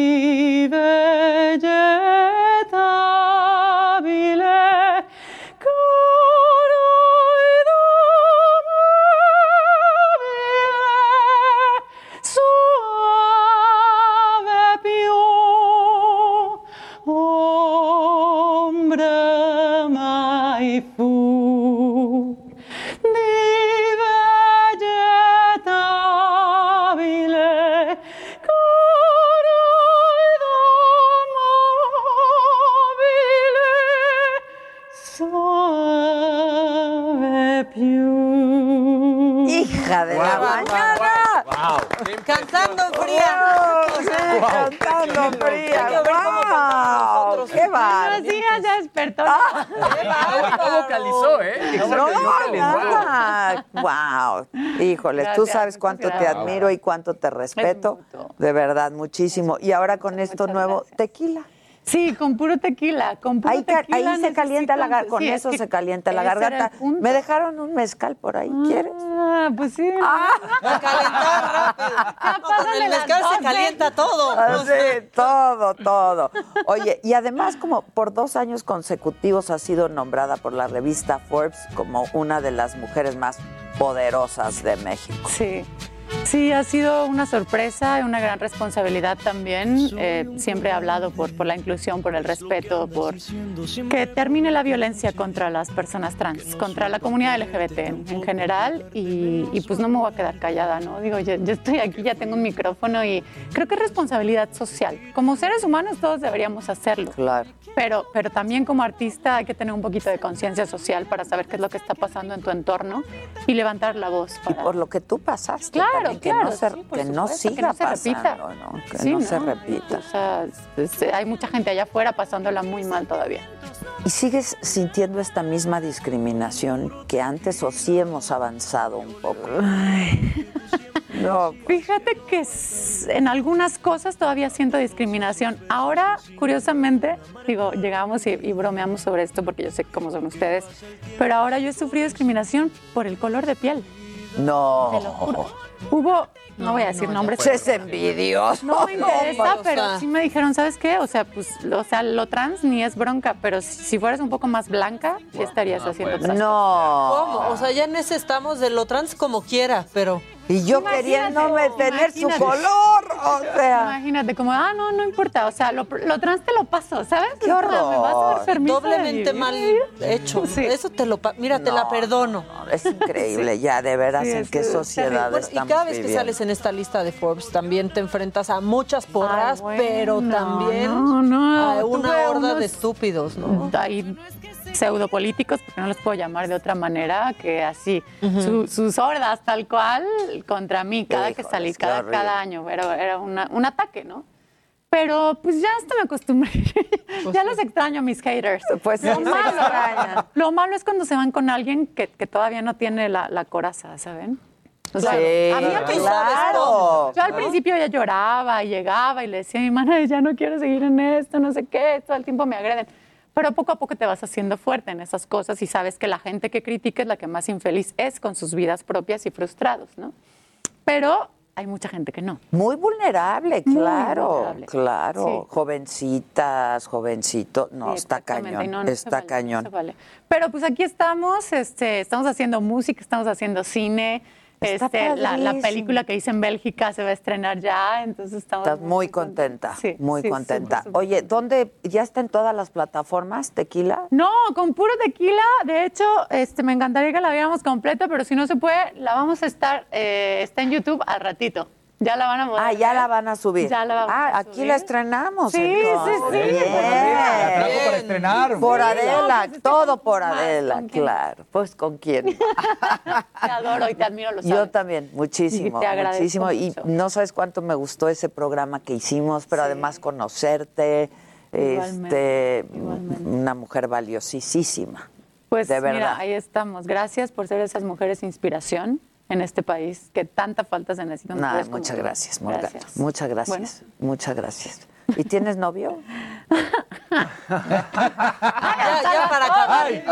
Es que ya se nos está acabando el Sí, sí tengo, acabo de estrenar. Curiosamente, ¿Novio? ¿Novio o canción? Las Sí, dos, sí, muy o bien. las La dos. vez pasada acababas de Siempre que voy estrenar. a venir contigo, estoy estrenando un novio, se los juro. Así es. Voy a venir más seguido. No es cierto, mi amor, no es cierto. ¿El pasado cuánto duró? No voy a decirlo. Porque el pasado está en el pasado. Exacto. ok. ¿Cuánto llevas con el presente? Una semana. ¡Ah! No, sí, espérate a venir tantito más. Sí, espérate. Ryan, te mando besos. Oye, pero hubo declaración y una cosa Sí, así muy linda. sí, en Playa del Carmen fue todo, todo el asunto. Qué padre, te lo muy- mereces. lindo, te lo mereces. Te lo mereces y él ha de estar muy orgulloso de ti. Sí. Te quiero mucho. Yo también. Se estrena. Tequila en un par de horitas, ¿no? Sí, Por YouTube. YouTube. Y yo espero verte muy pronto para platicar mucho más mucho largo. más. Gracias Antes de todo. despedirnos, no, gracias a ti. Martí Batres es el nuevo secretario de Gobierno de la Ciudad de México. Esto ya se venía este, anunciando, había trascendido mucho y ya es un hecho. Muchas gracias. Y gracias a todos ustedes y a todos gracias. ustedes y al staff y en cabina y en todos lados. Y a todos quienes nos siguen por la radio y la tele, muchas gracias. Los esperamos mañana. 9 por la tele, 10 por la radio, siempre en nuestras redes sociales. Gracias. Te queremos Ay, mucho, yo. Yo te quiero